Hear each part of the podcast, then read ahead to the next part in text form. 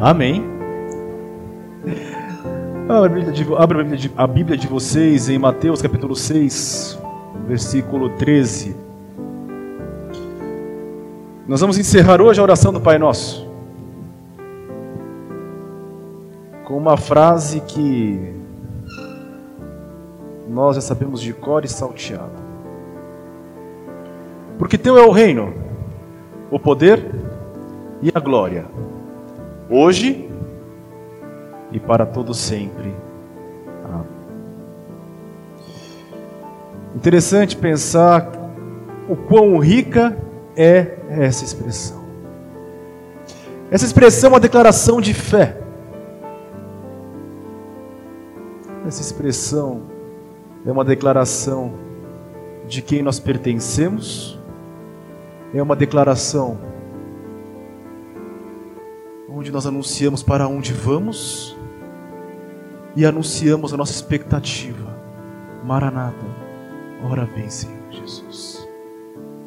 Porque teu é o reino, o poder e a glória, hoje e para todo sempre. Amém.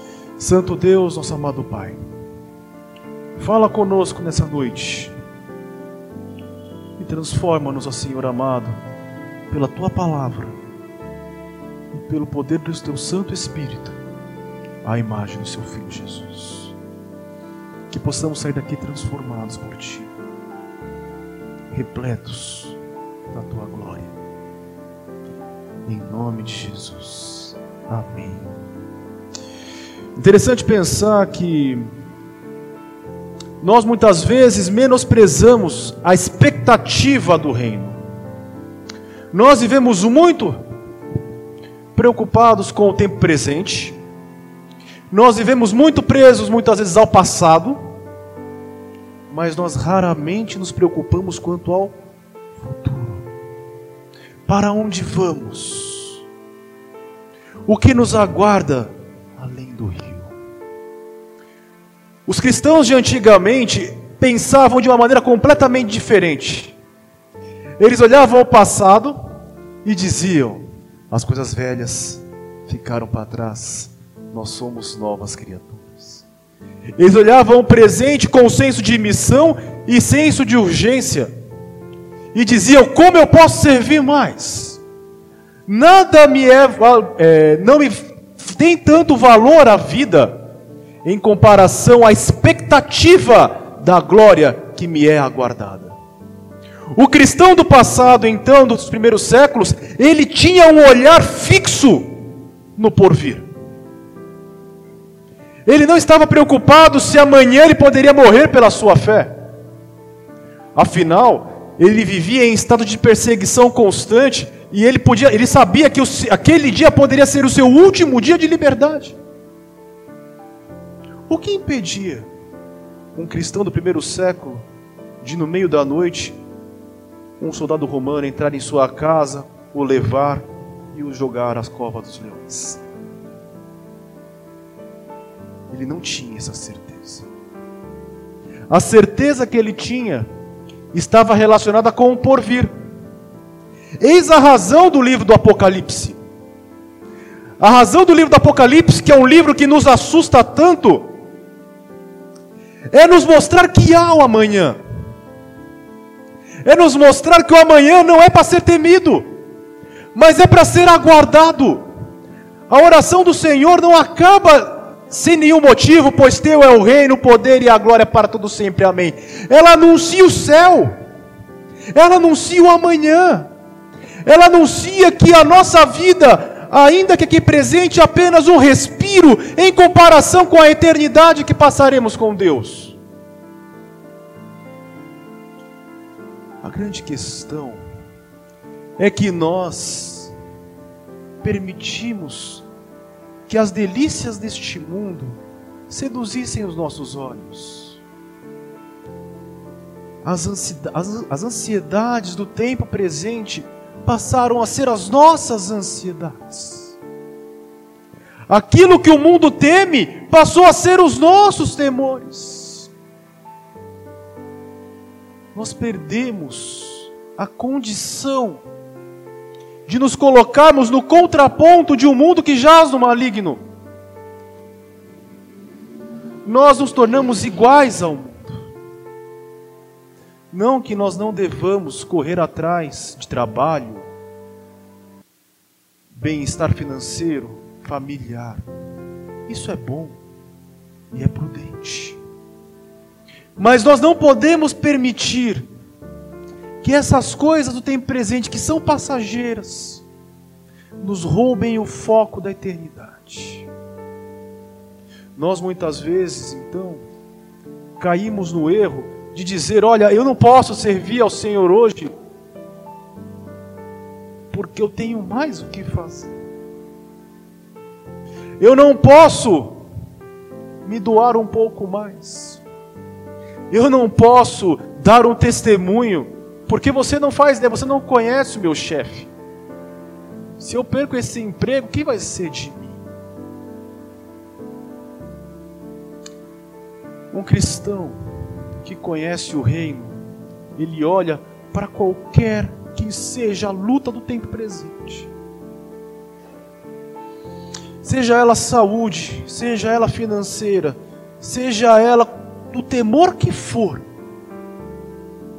cristão olha e diz: Mas eu sei em quem eu tenho crido.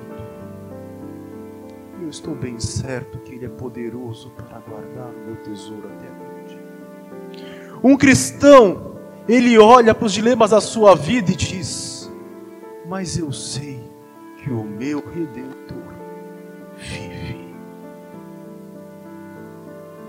Nós precisamos voltar a viver como cristãos nós precisamos voltar a viver como genuínos filhos de Deus. Homens e mulheres que aguardam ansiosamente pelo porvir, mas que não negligenciam o tempo presente.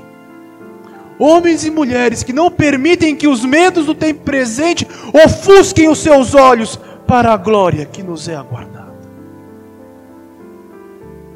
Porque a palavra nos diz nossa leve e momentânea tribulação não se compara ao eterno peso de glória que nos é aguardado.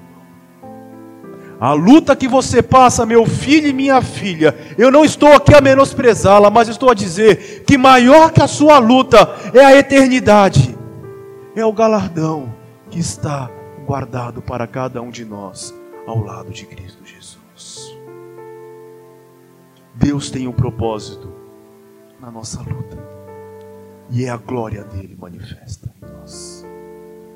Para que nós consigamos entender isso tudo que eu falei, a expectativa ao reino, é preciso que nós voltemos um pouco ao passado e lembremos o que nos aguarda.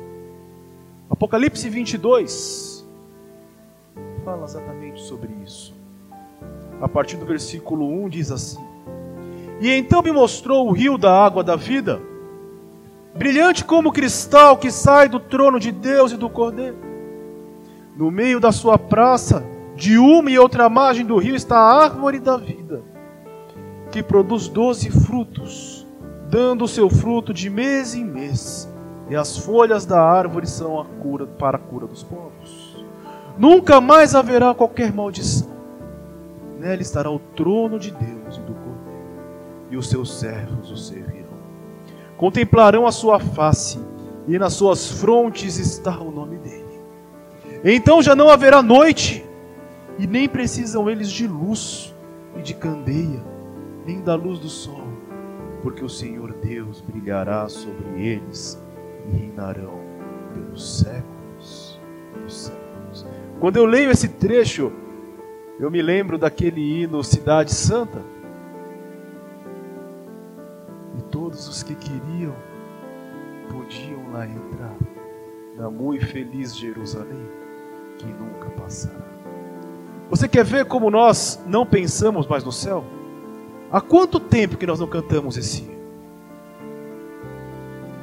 Há quanto tempo nós não cantamos? Este mundo jamais pode separar dos valores celestiais que eu vou receber. Meu tesouro e esperança estão no meu novo lar. Nós perdemos a expectativa do céu. A nossa vida aqui no Brasil é tão boa que o céu deixou de ser doce para nós. Hoje nós temos tudo. Se você quer um carro, você pode comprar um carro. Se você quer comer a comida que for, você pode comprar. Não há perseguição no Brasil. Não ainda. Nós vivemos uma vida de plena liberdade, uma vida tranquila. Todos nós, pela graça do Senhor, temos um teto para morar, cobertor quente para deitar, um chuveiro gostoso para tomar um banho. E de repente, o céu se torna longe, distante, e nós nos apegamos com tanta força ao que nós temos aqui. nós precisamos lembrar que maior do que qualquer conforto que nós temos, nós temos o céu. E o céu será maravilhoso, meus filhos. A palavra diz isso. O céu será um lugar onde haverá paz. Você faz ideia do que é você viver em paz com Deus? Não é a paz que hoje você tem e amanhã ela é roubada por conta de N número de circunstância é a paz que excede todo o entendimento. É um lugar onde nós poderemos servir ao Senhor com plenitude. Não haverá mais cansaço. O André foi comigo lá ontem, a gente trabalhou de manhã, meio-dia a gente já estava só pela graça. Agora imagina a gente poder trabalhar sem preocupação com o cansaço. Servir ao Senhor com alegria. Cuidar do Senhor cuidar uns dos outros, olhar para frente e ver Jesus. Poder cantar sem ter preocupação de se a minha voz vai esgotar ou não. Já pensou que? Sem a preocupação do som se está bom ou não, afinal nós estaremos no céu, louvando ao Senhor continuamente, servindo ao Senhor. Não haverá mais dor, não haverá mais doença, não haverá mais choro, não haverá mais preocupação se vai ter boleto ou não para pagar. Não há mais a preocupação com o resultado do pecado, porque o pecado já vai estar plenamente vencido. Nós estaremos plenos, livres. Esse é o reino que nos é aguardado porque teu é o reino, nós estamos anunciando pela fé isso. Nós estamos anunciando, nós aguardamos o reino de Deus. Nós aguardamos a volta do Cordeiro. Este mundo não é capaz de me enganar com seus valores tão secundários e transitórios. Eu aguardo ansiosamente a volta do Senhor. vai ser melhor que o Éden. Não haverá mais dia e noite, porque a luz de radiará 24 horas. A palavra ela ilustra como será, mas não há palavras para descrever como será o céu de tão bom que será. Eu estou falando isso para que vocês voltem a olhar para o céu com expectativa. Eu falo isso para que vocês olhem para o céu e digam: Senhor, como eu anseio chegar lá, como eu anseio estar contigo de novo, como eu anseio a tua volta. No entanto, nós ainda estamos aqui. Nós precisamos entender que enquanto ainda estamos aqui, ainda haverão lutas. O versículo 12, 11 diz assim: Continue o injusto a fazer injustiça, continue o imundo sendo imundo, e o justo continue na prática da justiça, e o santo continue a santificar-se. Ou seja, como nós vivemos então aguardando o reino de Deus? Nós vivemos um dia de cada vez, santificando-nos uns aos outros, dia após dia, cuidando e fortalecendo a nossa fé.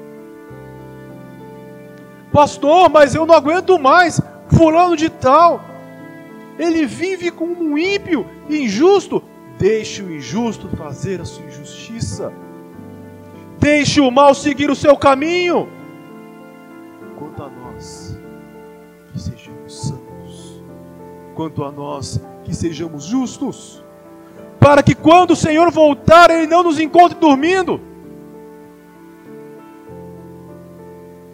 Moral da história que Jesus conta da parábola das candeias é exatamente essa.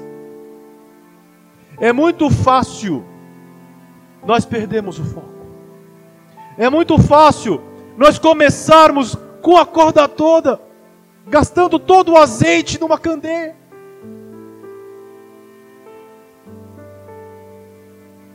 Se nós não tomarmos cuidado, esse azeite acaba e a nossa fé esfria vivamos com diligência, vivamos com sabedoria, sabendo que apesar dos dias serem maus, Deus está no controle de tudo. Apesar dos dias serem maus, nós continuaremos a fazer menção Quer comais, quer bebais, ou façais qualquer outra coisa, façam tudo para a glória de Deus. Essa é a nossa responsabilidade: viver e fazer tudo para a glória de Deus. Quer seu trabalho? Quer seu cuidar da casa? Quer o simples fato de você levantar da cama? Que tudo que você fizer, cada palavra que você disser, que seja para a glória do Senhor nós temos essa responsabilidade, porque nós anunciamos um Senhor ressurreto. Jesus Cristo que está vivo. Jesus Cristo que reina em nosso meio. Quando as pessoas olharem para nós, então, elas precisam ver Jesus. Elas precisam olhar para nós de tal maneira que elas vejam em nossas mãos a marca da nossa salvação. Que elas ouçam em nossa voz a doce voz do Senhor. Que elas vejam em nossas atitudes, nas ações do Senhor. Se prepare para o céu. Se prepare para o reino de Deus. Não perca o foco. Não deixe que as delícias desse mundo te ofusquem os olhos. Não deixe que os medos do tempo presente te façam esquecer quão grande é o seu Deus. Mas se lembre que o seu Redentor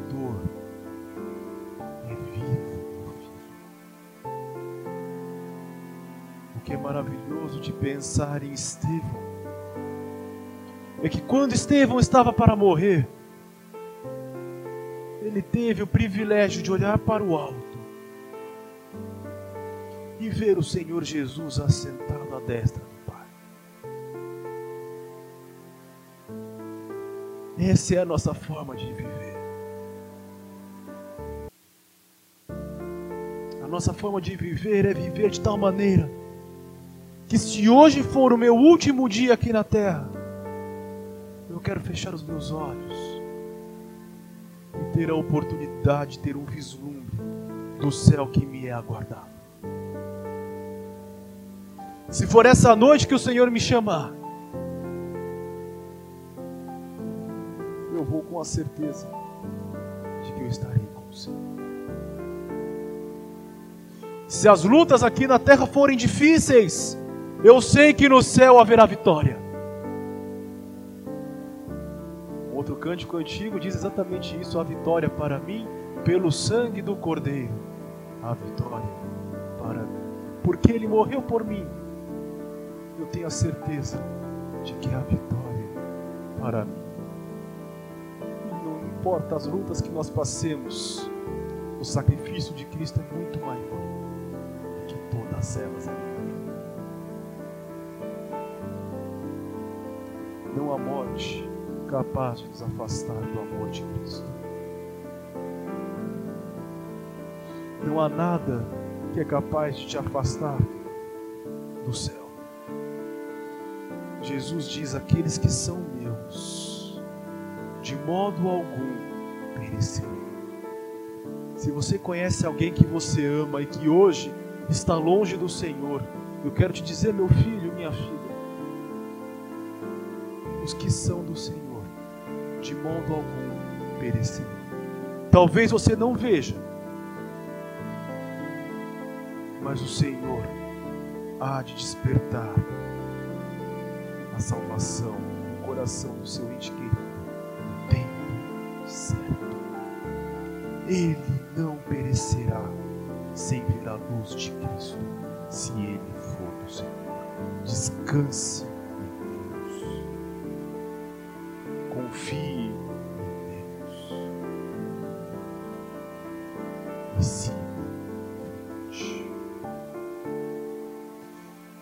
Interessante pensar que nós precisamos então viver a nossa vida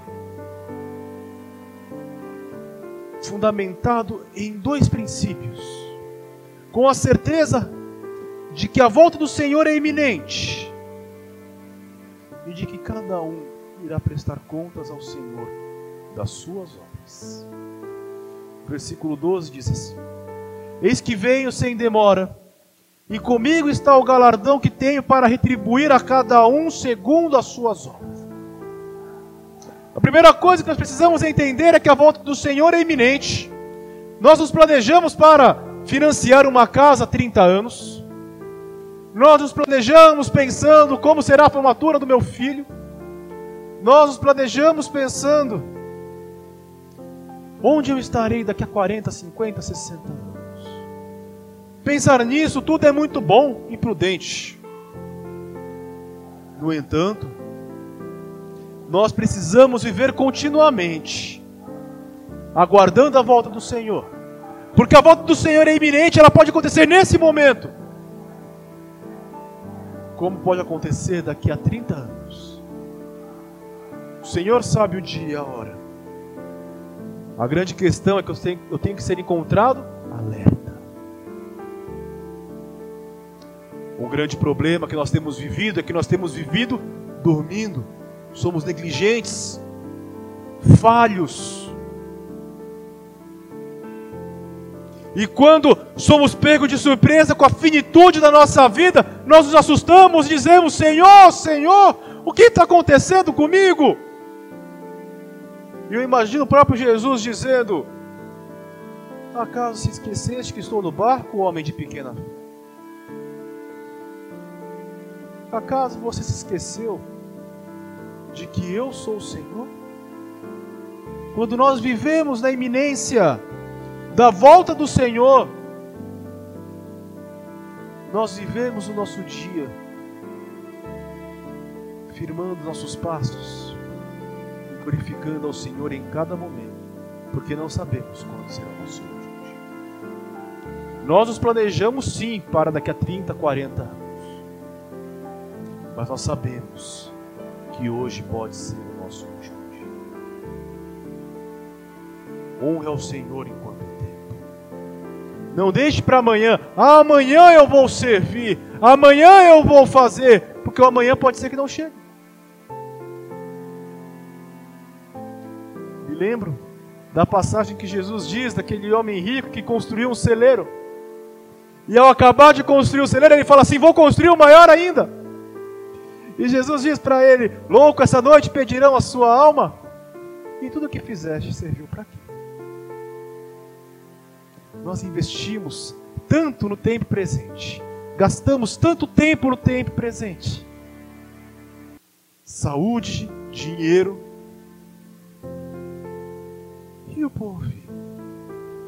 O Senhor Jesus nos diz: Não juntais tesouros na terra, onde a traça e a ferrugem corrói, mas juntem tesouros do céu. O nosso verdadeiro tesouro está na Jerusalém celestial. Você não precisa ter medo quanto o dia de hoje. Jesus sabe o que você precisa. Da mesma forma que ele sustenta o passarinho e a erva do campo, ele também te sustenta. Então gaste o teu tempo, gaste a tua energia nas obras do Senhor. Porque o Senhor dará a cada um segundo a sua obra. Nós temos a tendência de olhar o outro e dizer: Uau, você, olha, você está mal, hein? Ó, oh, você está longe, hein? Você está afastado, hein? A grande questão é que nós não olhamos a nossa própria trave que está no nosso olho. Não se preocupa com a vida do outro, meu filho. Não se preocupa com o que o outro tem feito, se preocupa com o que você tem feito. Se preocupe com o que você tem servido. Se preocupe se você tem honrado ao Senhor. Não gasta tempo ver a vida do outro, dizendo, olha, o outro podia fazer mais. Não, você tem a obrigação de fazer mais. Se através do seu testemunho o outro for tocado e começar a servir também, glória a Deus. Não é sua obrigação despertar a tua obrigação é servir enquanto é dia. Honre ao Senhor com seus dons. Honre ao Senhor com seus bens. Honre ao Senhor com seus talentos. Honre ao Senhor com tudo que você tem, com todo o seu ser. E quando você chegar no céu, você não vai apresentar a obra do outro, você vai apresentar a sua. Não adianta você chegar no céu e dizer: Senhor, Senhor, olha, realmente, eu podia ter feito mais, mas ó, o fulano de tal. Jesus está preocupado com você. O que você tem feito? Como você tem servido? Muitos de nós, então, colocamos empecilhos na obra do Senhor e dizemos assim: eu não posso fazer porque eu estou sozinho. Eu não posso fazer por causa disso. Eu não posso fazer por causa daquilo. Eu não posso fazer, eu não posso fazer. Mas, meus filhos, se você ficar questionando tanto, você nunca vai fazer nada. Então, sai da zona de conforto. Levante tua cadeira e sirva. Honre ao Senhor enquanto a vida. Busca o Senhor enquanto se pode achar e invoque-o enquanto está perto. Porque cada um irá prestar contas. Buscar o reino